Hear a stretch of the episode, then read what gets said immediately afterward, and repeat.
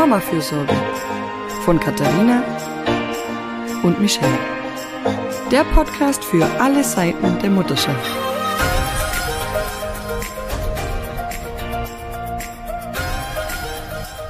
Hallo und herzlich willkommen zu einer neuen Folge des Mama-Fürsorge-Podcasts.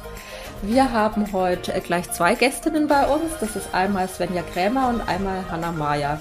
Die beiden haben ein Buch geschrieben zum Thema Muttertät. Und um die Muttertät soll es heute auch gehen. Ich habe, bevor ich die beiden genauer vorstelle, einen ganz tollen Tweet zum Thema gefunden, der euch vielleicht auch schon mal eine Idee gibt, worum es heute gehen soll. Der Tweet ist von Bina Tanzt ich wage zu behaupten, dass niemand wirklich wusste, worauf er sich einlässt, als er Kinder bekommen hat. Niemand. All diese Emotionen, der Schlafmangel, das Rollenverteilungsgerangel, das ständige sich neu suchen und finden müssen, als Partnerin, als Mutter, als man selbst. Man kann vorher darüber sprechen, sich alles vorstellen und ausmalen. Aber die Wahrheit trifft es nie, weil man es erst wirklich fühlt, wenn man mittendrin ist. So schön und so erschreckend zugleich. Manchmal alles zusammen irgendwie. Ähm, denn der ist mir letztens über den Weg gelaufen und dachte, das ist äh, was, was unsere beiden Gäste heute wahrscheinlich auch fühlen. Jetzt sage ich nochmal Hi. Einmal Hallo Svenja. Ähm, Svenja ist Erwachsenenbildnerin, Trainerin und Coach. Sie arbeitet als Professorin an einer privaten Universität und ihr Thema ist unter anderem das Lernen in Übergangsphasen, worum es ja heute auch ein bisschen geht. Und sie ist Mutter von Zwillingen. Und ihre Co-Autorin ist Hannah Meyer. Kriminologin, Polizei- und Politikwissenschaftlerin, Beraterin im Sicherheitssektor und auch Mama eines Sohnes. Hallo, ihr beiden. Hallo, vielen Dank Hallo. für die Einladung. Ja, wir Hallo. freuen uns hier zu sein. Ja, schön, dass ihr da seid. Total spannende Kombi, wie die äh, Katharina gerade euch vorgestellt hat. hat also ähm, ich muss leider neugierig sofort reinspringen und sagen, wie kommt denn das zustande? Kriminologin und Erwachsenenbildnerin, wenn ich jetzt mal die ersten beiden Sachen nehme. Mit, ähm, könnt ihr uns das ganz kurz erzählen? Das interessiert mich jetzt sehr. Naja, ich glaube, der Nenner ist einfach Kinder verbinden. also kennt ihr euch privat über die Kinder oder? Genau, wir sind, ähm, also wir haben einen gemeinsamen Freundeskreis und haben mhm. uns tatsächlich, ähm, ich mit Babys und Hannah mit ähm, Babybauch uns dann initial kennengelernt okay. und in dieser Phase dann einfach viel Zeit auch miteinander verbracht. Genau. Ah, sehr schön. Ja, cool. Mhm. Okay. Und ähm, ihr schreibt ja über Muttertät.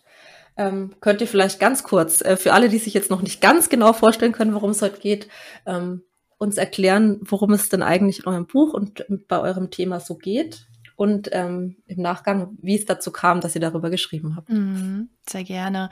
Also der Tweet zum Eingang, der trifft ja sehr viele Themen schon sehr, sehr gut. Und Muttertät ist letztlich ein Begriff, der diese Übergangsphase im Leben einer Frau endlich mit einem Namen versieht. Also Frauen gehen eben nach der Geburt durch ähm, viele Veränderungen auf vielen Ebenen, die laufen parallel ähm, und das kann teils herausfordernd sein ähm, was sehr unterschiedlich auch von Frauen wahrgenommen wird. Und bislang gab es dafür im deutschsprachigen Raum keinen Namen, im US-amerikanischen Bereich schon, das heißt Matrescence und ist angelehnt eben an Adolescence, also an die Adoleszenz oder Pubertät. Und so hat sich dann auch im deutschsprachigen Raum hier dieser Begriff und die Bezeichnung ähm, von Muttertät gebildet. Äh, erstmalig durch die Schwesterherzen Dulas und es hat sich jetzt auch wie ein Lauffeuer verbreitet in den letzten ein, zwei Jahren.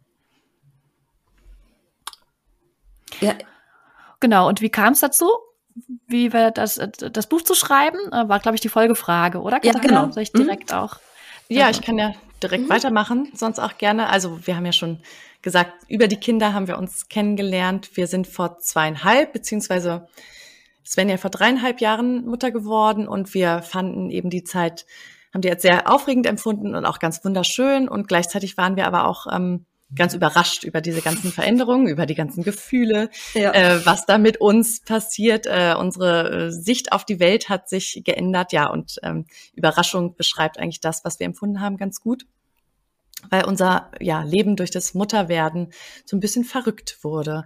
Und ähm, wir haben uns vor allem auch gefragt, warum wir uns so ähm, unvorbereitet eigentlich gefühlt haben. Mhm eigentlich bereiten wir uns nämlich auch gerne auf Dinge vor. Und wir dachten, wir hätten uns ausgiebig mit dem Thema vorab beschäftigt und waren, ja, fanden uns dann trotzdem irgendwie komplett unvorbereitet äh, in, der, in der Phase mit Kind. Und ja, da, daher haben wir uns einfach mit diesem Thema Veränderung durch das Mutterwerden auseinandergesetzt und äh, wir haben uns untereinander sehr intensiv ausgetauscht, Erfahrungen ausgetauscht und wir haben uns eben auch mit diesem Transformationsprozess aus wissenschaftlicher Ebene beschäftigt. Und wie gesagt, da sind wir auf das Konzept Matrescence gestoßen. Ja, und dann die Idee, das Buch zu schreiben, das stand, die, die Idee stand schon eher im Raum, aber ähm, durch dieses Konzept hatten wir dann irgendwie auch einen ganz guten Rahmen für dieses Buch, weil wir uns da sehr gut wiedergefunden haben in dem Konzept. Und ja, die Idee stand schon eher im Raum, weil für uns klar war, wir möchten eben auch unsere Erfahrungen teilen und ähm, ja, wir möchten, dass Frauen sich, wenn sie denn möchten, auch äh, vorbereiteter in diese Phase gehen können. Und äh, da wollten wir einfach einen kleinen Beitrag mit dem Buch leisten. Hm, das finde ich spannend. Das war ja bei uns, also mit unseren Büchern oder vor allem mit dem ersten Buch auch ähnlich, dass wir gesagt haben, da hat uns was so überrascht, das war ein bisschen anders gelagert, noch durch meine Wochenbettdepression. Ähm, aber auch, wo wir gesagt haben, da muss es doch was geben für Frauen, ja, weil offensichtlich ähm, sind wir da alle auf das gleiche Problem gestoßen, nämlich ähm, was der Tweet schon andeutet, man kann sich nicht hundertprozentig vorbereiten, aber viele Sachen werden auch gar nicht besprochen. In all den Vorbereitungen, die man so hat, ähm, schwingt es so ein bisschen mit, aber gerade was mit einem passiert, und ich finde den Begriff so schön, weil der ist kurz und knackig und der sagt irgendwie Chaos. Ja. Also, weil man kann sich ja, jeder kann sich, glaube ich, noch an die Pubertät erinnern. Ähm, und hätte mir das vorher jemand gesagt, du wirst dich dann so ein bisschen fühlen wie mit, keine Ahnung, 15, 16 und gar nicht mehr so genau wissen, hätte ich schon mehr Ahnung gehabt, schon mit dem kleinen Wort, was da auf mich zukommt. Mhm, mhm, absolut. Also ich persönlich wäre in der Schwangerschaft gar nicht offen gewesen dafür, was ja ein Stück weit auch Teil von Muttertät ist. Also das, ähm, ich hätte, habe das erst verstanden, als ich es gefühlt habe, als ich gemerkt habe, okay, was passiert mit mir? Ähm, Im Zuge der Schwangerschaft dachte ich immer noch, ähm, ich kann selbstbestimmt diese Phase durchlaufen und mache ich wie alle anderen Herausforderungen in meinem bisherigen Leben irgendwie äh, ähnlich. Und es hat mich dann sehr stark ähm, natürlich nochmal auf mich zurückgeworfen. Ich glaube, Verstärker waren jetzt in unserer Phase auch die pandemische Lage. Mhm. Ähm, ich war dann mit meinen Zwillingen auch viel zu Hause, weil ich voll gestillt. Das heißt, ähm, und unterwegs hat es bei mir nicht gut funktioniert. Ich saß also viel auf der Couch ähm, alleine und habe mich gefragt, was passiert hier? Also das war tatsächlich immer wieder eine Frage, die ich mir gestellt habe. Und da fehlt es mir uns ähm, einfach auch an einem öffentlichen Diskurs darüber sprechen zu dürfen. Ne, weil natürlich, also für, für mich war es immer so, dass es wirklich eine wunderbare Zeit war und ich die sehr genossen habe. Ähm, und gleichzeitig war es auch schwierig. Und dieses gleichzeitig darf es schwierig sein, darüber wurde wirklich wenig gesprochen oder ähm, es kommt eben schnell auch äh, in die Ecke von Regretting Motherhood. Ähm, und die Skala ist einfach viel, viel, brei viel, viel weiter und viel facettenreicher. Und das zu bespielen war uns irgendwie sehr wichtig. Hm. Ja, und Katharina, was du meintest, dieses kleine Wort, das kann irgendwie helfen. Bei mir war es auch so. Ich, ich habe mich auf die Geburt vorbereitet, ne? Und vielleicht noch das Wochenbett, aber weniger danach. Aber hätte ich dieses kleine Wort schon mal gehört gehabt, hätte ich mhm. mich danach viel besser informieren können. Also und ja, Matrescence und auch das Wort Chaos sozusagen, dass Chaos erstmal Normalität sein darf. Dieses mhm. Wissen, das hätte mir ja geholfen. Damit hätte ich dann besser umgehen können, ja.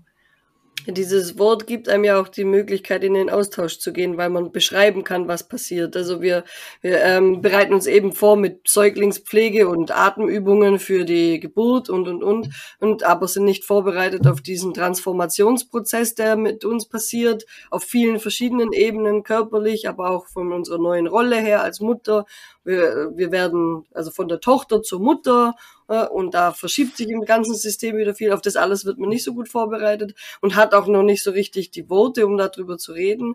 Und ich glaube, also wie, wie es immer ist, wenn man, wenn man Worte hat, die das genau bezeichnen, kann man in den Austausch drüber gehen und damit auch eine Bühne bereiten, dass mehr Frauen jetzt sagen können, so ja, eben, ich fühlte mich, ich fühle mich ein bisschen wie, wie in der Pubertät, komplett durchgerüttelt, äh, gefühlsmäßig, körperlich, ich, ähm, ich fühle mich unverstanden, das, das fühlen ja. doch auch die pubertierenden Jugendlichen oft so, man fühlt sich komplett unverstanden. Das geht uns Müttern, glaube ich, ähnlich. Ich, also da plötzlich ergeben ja. sich neue Vergleiche und Vergleiche machen etwas nachvollziehbar. Also finde ich auch eine richtig, ganz, richtig tolle Herangehensweise an diese Übergangsphase. Mhm. Ja, ich glaube, es ist auch so ein bisschen man weiß gar nicht, wo man dazugehört, ist für mich Pubertät auch, ne? Bin ich noch Kind, bin ich Erwachsener und jetzt bin ich, bin ich noch der Mensch, der ich vorher war oder bin ich jetzt ähm, Mama. Hm. Oder ähm, nur Mama? Was, ja, nur noch Mama. Ja, das ist auch ein Thema, was wir immer wieder ähm, besprechen, so die, die Rollenerwartungen und die, diese, ja, wenn das alles so zusammenkommt, ähm, da sind so viele Parallelen. Also, deswegen hat sich der Begriff offensichtlich angeboten. Ähm, ja, und ich finde auch ganz super spannend, was ihr im Buch äh, auch so an Fakten ähm, berichtet, ja auch was die Neuro neuronalen Verknüpfungen angeht oder so. Da hätte mich mal interessiert, ich, wir können es jetzt nicht alles äh, weitergeben an unsere HörerInnen, aber was hat euch denn besonders überrascht in der Recherche zum Buch? Was, was waren so Fakten und Dinge, wo, wo ihr so einen richtigen Aha-Moment hattet? Mm, ich kann gerne anfangen, Svenja. Also ich glaube, und Katharina hat was schon angedeutet, also die wohl beeindruckendste Veränderung, die fanden wir, findet im Gehirn von Müttern statt. Und das wirkt sich halt natürlich auf die gesamte, ähm, auf das gesamte Empfinden aus. Ähm, der Prozess nennt sich Neuroplastizität und beschreibt ähm, ja die Veränderung des Gehirns. Und diese Veränderung ist so sichtbar, dass selbst ein Computer anhand, also lediglich anhand eines Algorithmus erkennen kann, ob er ein Bild von einem Gehirn einer Mutter vorliegen hat oder eben nicht von einer Mutter. Also das ähm, Gehirn ändert sich nachweislich und äh, diese Änderung, Veränderung bewirkt, dass manche Areale optimiert werden, andere werden heruntergefahren. Viele kennen es, das Kurzzeitgedächtnis zum Beispiel ist ja ähm, ähm, auch oft sozusagen wird es belächelt so mit den Begriffen Stilldemenz oder Schwangerschaftsdemenz. Mhm. Und was da mit diesen Begriffen halt oft verkennt, verkannt wird, ist, dass ähm, da viel mehr passiert, als dass ähm, schwangere Frauen oder stillende Frauen vergesslich sind, weil andere Areale werden eben hochgefahren, zum Beispiel das Empathiezentrum und das bereitet eben Frauen viel, viel, also sie können viel besser ihre Rolle dann als frisch gebackene Mutter wahrnehmen. Sie können nonverbale Signale des Babys viel besser deuten, als es zuvor der Fall gewesen wäre.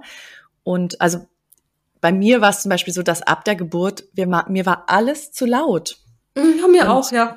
Mir war alles zu laut. Also selbst die leisesten Geräusche waren mir zu laut und ich, ich, ähm, ich glaube, ich habe im Buch geschrieben, es war wie so ein äh, Hörgerät, was irgendwie zu sensibel eingestellt war. Und ich habe mich immer gefragt, warum merkt mein Umfeld nicht, dass es gerade zu laut ist für mich und dieses Baby?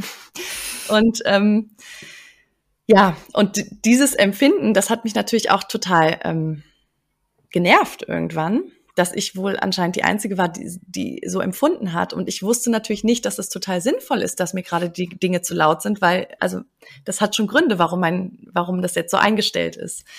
Und wir fanden das halt total wichtig zu wissen, weil einerseits kann man dann viel besser als Frau verstehen, warum man anders fühlt, warum man anders denkt und auch anders reagiert, als man das eben von dem alten Ich sozusagen gewohnt war.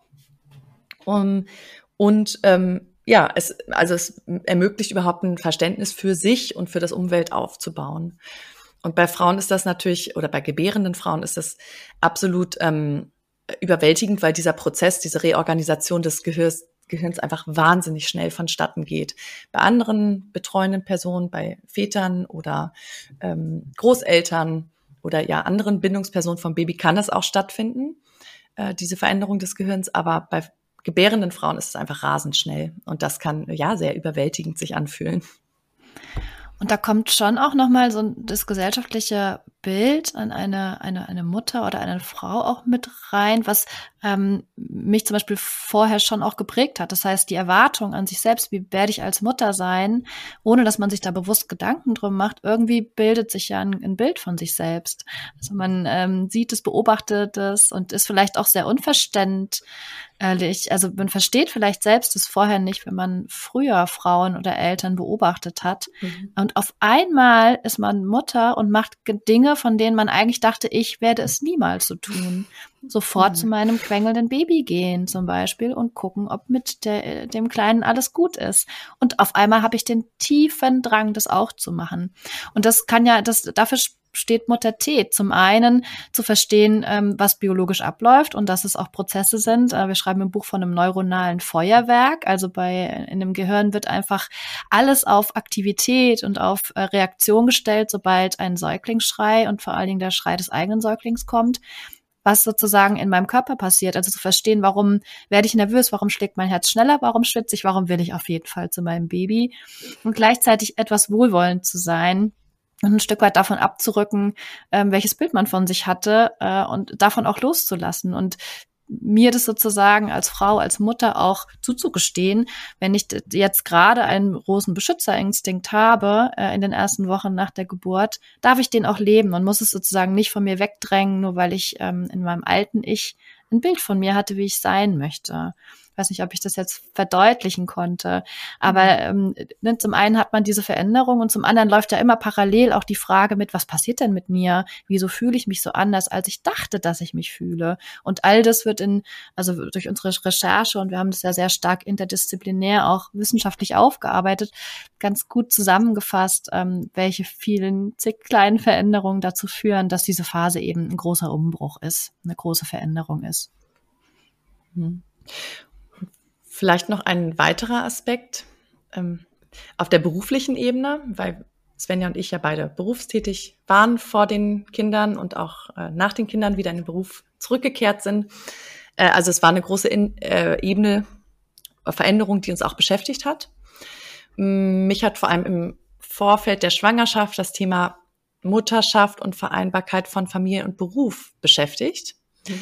Und ähm, da fand ich halt auch ganz spannend die Erkenntnisse aus der Familienforschung, weil, also wir haben ja auch Frauen befragt für dieses Buch, haben O-Töne eingesammelt und wir, ja, es gibt viele Frauen, die beschäftigen sich mit der Frage, wie sie eben Familie und Beruf vereinbaren können und warum eben ähm, sie sich auch vielleicht ganz neu orientieren und es doch dann nach dem sie Mutter wurden, doch anders verläuft, als sie sich das vorher gedacht haben. Und ähm, die Familienforschung, die ist halt ganz spannend, weil man kann sich ja die Frage stellen, irgendwie durch ein Kind oder durch Kinder kommt natürlich mehr Arbeit auf das Familienkonstrukt, wie auch immer man lebt, zu. Ne? Also es sind Windeln, die entsorgt werden müssen, es ist irgendwie, es sind Wäscheberge. Ich glaube, jeder mit Kind kennt das, dass einfach der Workload ansteigt, so, den man tagtäglich bewältigen muss. Und irgendwie kommt dann die Frage oftmals auf, weil es doch eher Frauen sind, die zum Beispiel in Teilzeit wechseln oder länger Elternzeit nehmen, warum hat dieser Anstieg an Workload mehr Einfluss auf das berufliche Leben oder die berufliche Identität der Frauen im Gegensatz zu den Vätern. Wir haben uns jetzt mhm. unseren Fokus auf heterosexuelle Paarbeziehungen gelegt, weil wir einfach in diesem Konstrukt selber leben. Aber natürlich gibt es daneben auch ganz andere Konstruktionen. Aber dieses Beispiel kommt jetzt eben aus diesem Bereich. Also wir haben uns gefragt, warum ist das so? Warum hat äh, ein Kind so viel Einfluss eben eher auf den Beruf der Frau anstatt auf den Mann? Und da ist die Familienforschung ganz spannend. Die beobachtet nämlich ähm, Familien über ähm, ja, über viele, viele Jahre und hat halt festgestellt, dass diese traditionelle Vorstellung der Rollen innerhalb der Familie, die Vorstellungen wurden oder sind mehr und mehr aufgebrochen worden. Also dieses Rollenverständnis, der Mann geht zur Arbeit und die Frau bleibt, ähm, ja, kümmert sich um Kinder und Haushalt, das wird in unserer hiesigen Gesellschaft mehr und mehr aufgebrochen. Und gleichzeitig ist es tatsächlich auch so, dass, in, dass sich die Praxis geändert hat. Seit den, ich glaube, es waren die 60er Jahren, da nehmen Frauen deutlich mehr an der Erwerbs- oder am Erwerbsleben teil. Und jetzt stellt man sich natürlich die Frage, wenn Frauen mehr arbeiten, wo bleibt dann die Arbeit mit Haushalt und Kindern? Und es ist halt nicht so, dass parallel zu dieser Entwicklung, dass Frauen mehr am Erwerbsleben teilnehmen, die Väter im gleichen Maße mehr an Haushalt und Sorgearbeit übernehmen. Und das zeigt ganz anschaulich, dass da irgendwie so eine Diskrepanz ist und dass das eine Herausforderung ist. Und ähm, ja, diese Erkenntnis fand ich total spannend, weil das einfach zeigt, dass es nicht nur gefühlt eine Herausforderung ist, Vereinbarkeit und Beruf, sondern dass da tatsächlich ganz real ähm, Herausforderungen bestehen, mit denen man, ja, die man erstmal, also zu denen man sich erstmal organisieren muss und sich Gedanken machen muss und mit, mit, mit denen man ganz konkret im Alltag umgehen muss. Hm. War, wer, welcher Soziologe war denn das, der mal gesagt hat, bei den Männern ist da schon Umdenken, ähm, ich krieg's gar nicht ganz zusammen, bei gleichzeitiger Verhaltensstarre. Mhm. Also wir, wir haben halt einfach einen anderen Anspruch, wir wollen arbeiten gehen, wir möchten das alles aufteilen, aber irgendwie sind wir in unseren Rollen dann doch noch so mhm. festgefahren, dass irgendwie bei einem Teil äh, einer Partnerschaft alles oder vieles abgeladen wird. Ne? Und das, ähm, ich glaube, das fühlen so viele, die, die das jetzt hören. Ähm, und es ist so ja, also mir hat es auch geholfen, mich mit anderen Frauen und Müttern auszutauschen, weil wie du sagst, ne, zu wissen, da ist wirklich ein Problem, das ist nicht bei mir, sondern das ist um mir, um mich herum und, und dieses Problem können auch andere nicht auflösen. Löst das Problem nicht, aber nimmt so ein bisschen Druck und Last weg, ähm, mhm. nimmt das Gefühl weg, dass ich krieg gar nichts auf die Reihe, ähm, weil es vielleicht gar nicht so möglich ist. Mhm. Mhm. Absolut, ja. ja. Und weil es vor allen Dingen auch komplex ist. Also das ist jetzt ein Themenbereich, der wirklich komplex ist. Und ähm, da hat man zum einen in dem Tweet am Anfang hast du ja von, von dieser Aushandlung der Aufgaben in der Partnerschaft gesprochen. Ich glaube, das haben alle unsere ähm, befragten Frauen davon gesprochen, dass es eine Herausforderung ist. Dann der Mental Load, also ähm, Aufgaben der Care-Arbeit, die einfach nicht sichtbar sind, ähm, der aber da ist. Ähm, dann das, also dann, und das ist der, die individuelle Ebene. Und dann haben wir aber sehr viele Themen auch strukturell verankert, ähm, wo einfach eine Ungleichstellung auch oder Sicht von Unternehmen auf ähm, Angestellte und ähm, auch auf die Rolle von Männern und Vätern sozusagen sehr stark nochmal verändern müsste. Also wird ja momentan medial viel dazu gesprochen, dass die Männer an der Reihe sind, da was anzustoßen. Und ähm, das, da ist auf jeden Fall ein Schritt, der gegangen werden muss. Ne? Also wir Frauen dürfen kämpfen darum, aber die Männer müssen es auch. Ja. Hm. Ähm, jetzt hatte ich gerade noch einen Gedanken, jetzt muss ich ihn wieder, wieder finden. ähm, ja, was wollte ich sagen? Ähm, ja, man, im Tweet war auch ja die, die Rede davon, dass man, ähm, dass man sich, auch wenn man sich vorbereitet, ähm, dann plötzlich alles trotzdem neu aushandeln muss. Und das kam jetzt gerade, während wir gesprochen haben, der Gedanke, ist ja eigentlich auch kein Wunder, wenn sich bei mir so viel ändert und ich trotzdem irgendwie ein neuer Mensch bin, dann ist ja das, was ich vielleicht ausgehandelt oder gefühlt oder gedacht oder mir gewünscht habe, ja eigentlich jetzt auch wieder ganz anders. dann muss ich ja sowieso neu rangehen, weil ja eigentlich neue Verhandlungspartner am Tisch sitzen. Und auch die Väter jetzt in der heterosexuellen Beziehung ja auch, äh, die haben ja auch hormonelle Veränderungen, die mhm. sind ja auch plötzlich ein anderer Mensch. Genau. Und dann ist ein ganz mhm. neu, ist ein neuer, neues Mitglied in der Familie. Vielleicht ist es ja alles hinfällig, weil ich jetzt ganz anders fühle und denke. Ja, also mhm. kein Wunder, dass manchmal solche Vereinbarungen plötzlich irgendwie von keinem mehr als sinnvoll erachtet werden. Mhm. Ich, ich fühle mich da jetzt gerade ganz persönlich so abgeholt, weil, weil ich, ich, ich vor meiner eigenen Mutterschaft so überzeugt davon war, dass ich ach, ich, sechs Monate still und dann äh, langsam anfangen, dass der Kleine auch mal mehr bei der Oma ist und mit einem Jahr vielleicht sogar, also maximal 18 Monaten in den Beruf zurückkehre und der dann in die Kindergrippe geht und das also alles so schön durchgeplant war. Und, und dann war der da und äh, und ich habe dann am Schluss 20 Monate gestillt, aber das ist so, also das ist von den Zahlen her gut vergleichbar, aber auch, also den dann abgeben und jemand anderen, also plötzlich war ich so im Beschützen drinnen und, und so im Kümmern und Sorgen und, und habe mich auch wirklich gewundert und musste dann zu meinem Mann einfach sagen so, ich weiß, wir haben das anders geplant gehabt, aber ich, ich, ich will das jetzt nicht. Gell? Ich mhm. muss da jetzt auch mhm. irgendwo stehen. Ich habe das nicht so kommen sehen. Ich wusste nicht, was mich erwartet, aber, aber es ist jetzt so und ich möchte gern, dass wir neue Pläne machen, mit denen ich jetzt auch gut äh, leben kann. Und haben das dann nochmal über den Haufen geworfen. Und es ist genau, es ist mir genau so gegangen und ich habe mich wirklich gewundert, was da jetzt mit mir passiert hm. ich mich auf einmal ganz anders fühle und äh, diese Pläne über den Haufen werfen muss. Mhm, absolut. Und ich finde das wirklich schwierig, das äh, vorauszublicken. Und deswegen glaube ich, ist unser Buch auch ähm, sozusagen für die Zeit nach der Geburt, wenn man irgendwann mal wieder Zeit hat, da reinzuschauen, ähm, wirklich eine gute, gute Phase.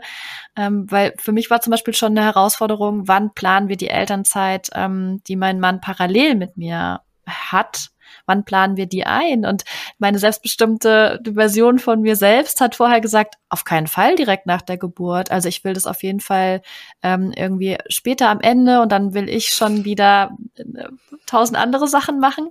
Ähm, und rückblickend ist war das völlig verrückt, dass ich mir das überlegt niemanden zu Hause hatte. Ja. Ich konnte das einfach nicht absehbar absehen, auch wie bedürftig ich mhm. zum Beispiel äh, man nach einer Geburt sein kann. Ne? Da ist man erstmal mit anderen Dingen beschäftigt, als selbstbestimmte eine starke Neumama zu sein. Also viele, viele Themen sind, glaube ich, wirklich nicht planbar, bevor, ähm, bevor sie passieren. Und es ist ja auch in jeder Familie ein Stück weit nochmal individuell und anders. Und ähm, viele Frauen haben ganz unterschiedliche Perspektiven oder Themen oder Herausforderungen in dieser Zeit. Hm. Und ich glaube auch, dass dieses Konzept Muttertät, wenn man das im Kopf hat, das kann halt helfen, weil man einfach dann flexibler mit seinen Ansichten wird, weil man einfach erkannt hat, ich bin im Veränderungsprozess und das ist okay, dass ich heute so denke und morgen ist es anders. Mhm. Und wenn man nicht ja, nicht auf dem Schirm hat, dass man eben gerade in so einer riesigen Transformation steckt, also die ganze Familie, ja, die mhm. Frau vielleicht nochmal besonders, aber eigentlich ist es ja das gesamte Familienkonstrukt, das sich gerade verändert, dann kann, dann kann das halt, also wenn man darüber keine Kenntnisse hat, kann das natürlich frustrieren, wenn man sich vorher vorgenommen hat, dass man auf jeden Fall mit, keine Ahnung, sechs Monaten, neun Monaten, wie auch immer, drei Monaten wieder arbeiten möchte und zurückkehren möchte, eigentlich ins alte Leben und dann auf einmal ganz andere Gefühle hat. Also bei mir war es auch so, dass ich ähm, ganz kurzfristig meine Elternzeit doch noch verlängert habe, irgendwie um einen Monat, weil ich, weil ich es einfach noch nicht gefühlt habe, wieder in den Beruf zu gehen.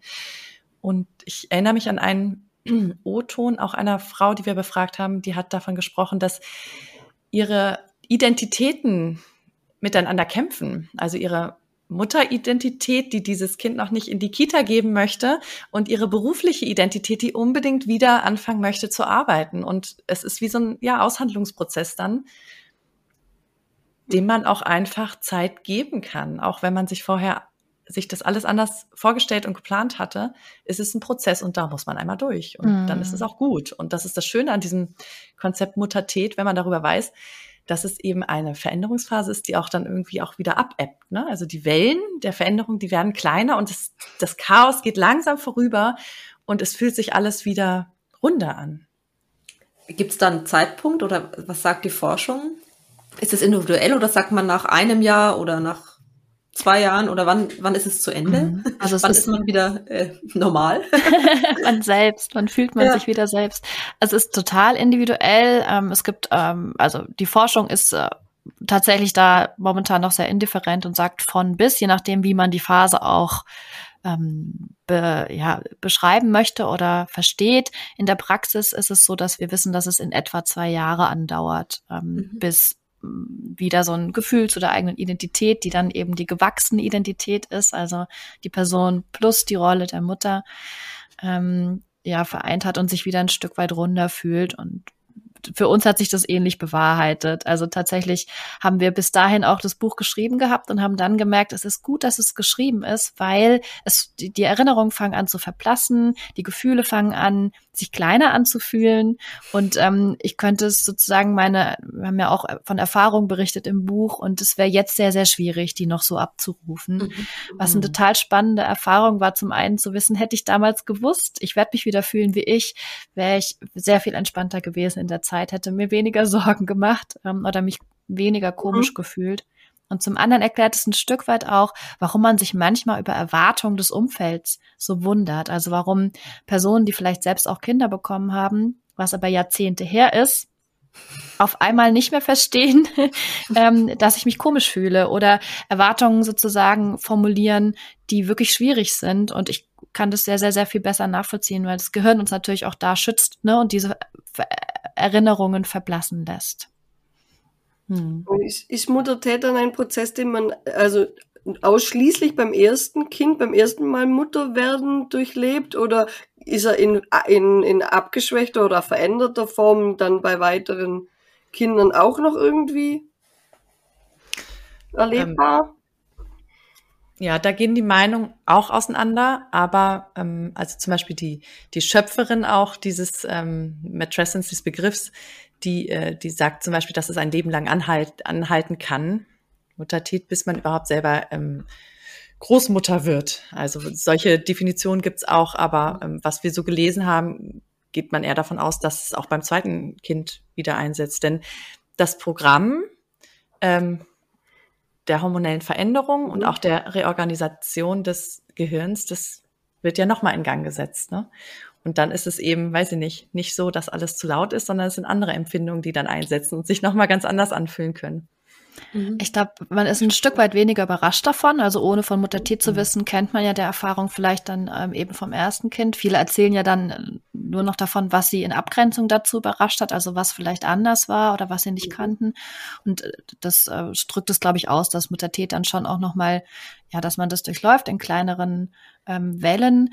Und wie gesagt, Dana Raphael, die eben sagt, Muttertät ist vorbei, wenn man zur Großmutter wird und die nächste Rolle einnimmt. Ich glaube, das sind dann andere Themen. Aber als Eltern hat man ja schon auch immer ne, das, das Prozess des Loslassens, zum Beispiel, wenn die Kinder größer werden oder Empty Nest Syndrome, wenn sie ausziehen. Ich glaube, so hat sie das damals verstanden, um zu sagen, okay, es ist eine Rolle und ne, über den Lebensverlauf gibt es verschiedene Herausforderungen, die damit einhergehen. Hm. Also ich habe ja zwei Söhne und jetzt gerade überlegt, es hat mich weniger überrascht.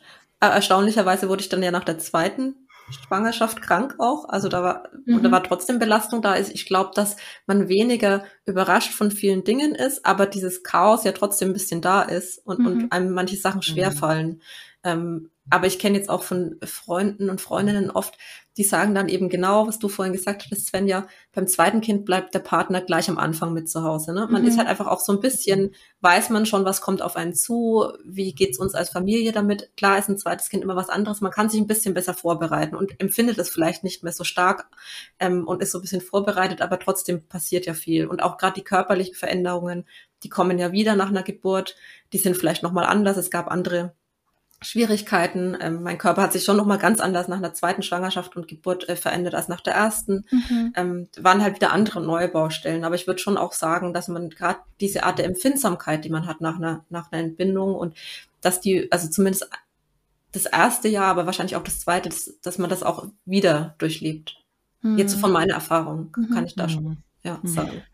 Ein Teilbereich der Veränderung sind ja auch ähm, auf der psychologischen Ebene zum Beispiel eine Erweiterung von der Gefühlsskala oder eine sehr viel intensivere Wahrnehmung von einzelnen Gefühlen. Und das ist zum Beispiel etwas, was ich beobachte, was natürlich auch abhängig ist von der Situation. Also mit einem Baby oder bei mir zum Beispiel mit Zwillingen hatte ich beispielsweise das Gefühl, dass Zerrissenheit, das nicht genügen können, das, ähm, ne, ich schaffe das nicht, hatte ich das direkt. Und ich beobachte das jetzt bei Freundinnen, die sehr früh das zweite Kind bekommen haben und dann eben zwei unter drei haben, die dieses Gefühl dann erstmalig so empfinden, beispielsweise. Ne? Also so verändert sich das natürlich dann ähm, in anderen Konstellationen des, des Mama-Werdens oder Mama-Seins, ähm, mit welchen Themen ja, mhm. man überrascht wird. Und ein Aspekt, den hatten wir jetzt sozusagen noch gar nicht angesprochen, ist ja auch diese Beziehungsebene. ähm, ja, also die zwischenmenschlichen Beziehungen, die sich äh, radikal verändern können durch mhm. die Geburt eines Kindes. Und ja, wenn es das zweite Kind ist, dann kommt aber dennoch ja ein neues Familienmitglied in die Familie und das komplette soziale System, das verändert sich einmal und wird durchgerüttelt. Von daher denke ich, ähm, ja, das sind andere Ebenen, die sich dann verändern, aber es, es, es also es findet Veränderung statt so. Mhm. Ja, jetzt sind wir schon. Äh, wir könnten, glaube ich, noch sehr lange über das Thema sprechen. Ich würde gern noch von, von euch wissen, bevor wir langsam zum Ende kommen. Ähm, wir haben schon gesagt, vieles ist gar nicht so planbar und sich, wie kann man sich vorbereiten, aber was würdet ihr denn ähm, anderen Müttern jetzt raten? wie kann man an diese Phase rangehen? Wie kann man sich vielleicht doch ein bisschen vorbereiten? Also jetzt mit dem Wissen, das ihr habt, weil nicht jeder kann in der Zeit ein Buch darüber schreiben und so. Wie gesagt, dann war das der Prozess so abgeschlossen. Ja. Ähm, das war vielleicht für euch eine Hilfe, äh, sich da reinzufuchsen. Mhm. Ähm, was würdet ihr anderen Müttern ähm, mhm. mitgeben wollen? Also wir in unserer Rolle ähm, sagen immer, uns hat, also wir gehen davon aus und wir hoffen, dass Wissen hilft, Verständnis hilft und deshalb ist es die Rolle, die wir eingenommen haben, eben Muttertät weiter in die Welt herauszutragen und angereichert mit vielen Informationen.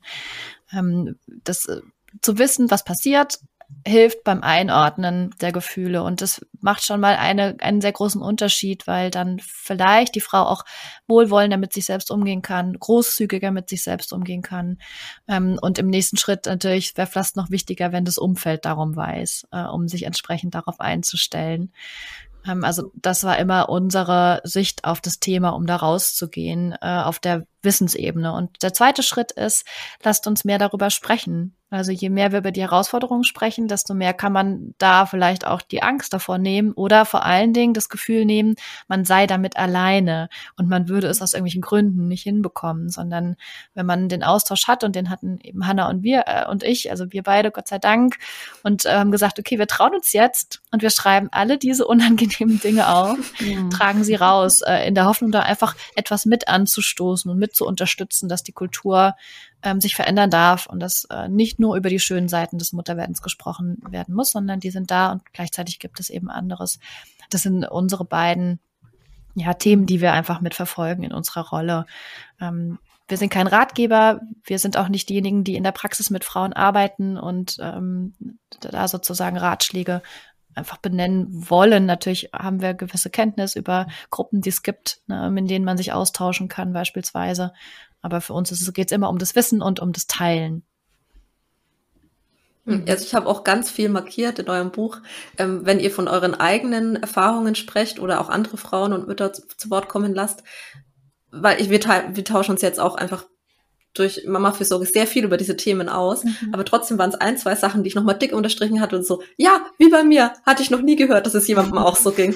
Und es war so cool, einfach zu wissen, ah, diese mhm. komische Angewohnheit oder dieses komische Gefühl haben andere auch tatsächlich. Mhm. Das war nicht nur ich und das hat, äh, das war super. Ja, das ist aber schön. Mhm. Na, und so ging es uns irgendwie auch mit den Frauen, die wir befragt haben. Ne? Also mhm. zuerst haben Svenja und ich uns langsam aneinander äh, genährt, auch mit diesen Erfahrungen, die ja über die weniger gesprochen wird. Und dann im nächsten Schritt sind wir auf andere Frauen zugekommen. Das hat auch noch mal gedauert, ne, bis äh, sozusagen auch ja enge Freundinnen sozusagen auch dann über die weniger angenehmen Sachen geredet haben. Aber das war sozusagen der erste Abgleich. Also der erste Abgleich war, es geht nicht nur mir alleine so, sondern Svenja auch. Der zweite Abgleich, es geht war, es geht nicht nur uns beiden so, sondern eben auch noch anderen Frauen. Und dann im dritten Schritt war es halt echt toll, diese wissenschaftliche Ebene mit mhm. reinzunehmen, dass es dann auch Erklärungen dafür gab. Also das war, ja. Ja, dass wir nicht kollektiv ausflippen, sondern. Genau. ja. Ja, ja. Und das ist vielleicht auch nochmal ein Appell so nach draußen. Wir haben jetzt einige Vorträge auch gehalten, ähm, auch in Settings von Institutionen, die dann eher eben für diese Organisation äh, geführt ist. Und der Andrang ist sehr groß, die Nachfrage ist sehr groß. Da sind zum mhm. Teil äh, dreistellig Teilnehmerzahlen, die sich einloggen und die dann über den Chat auch nochmal mitteilen, wie schwierig das ist, dass sie zum Beispiel nicht über negative ähm, Themen reden dürfen, sondern dass man ihnen gleich sagt, du hast doch das Kind gewollt zum Beispiel. Ne? Mhm. Also da auch nochmal zu sagen, wir sind wirklich mit, mitnichten alleine damit. Und es mhm. darf gern gesellschaftsfähig werden, ähm, obgleich wir unsere Kinder lieben und nichts ändern wollen. Ne? Hm. Ja, perfekt. Das war ja ein, ein wunderschöner Abschluss.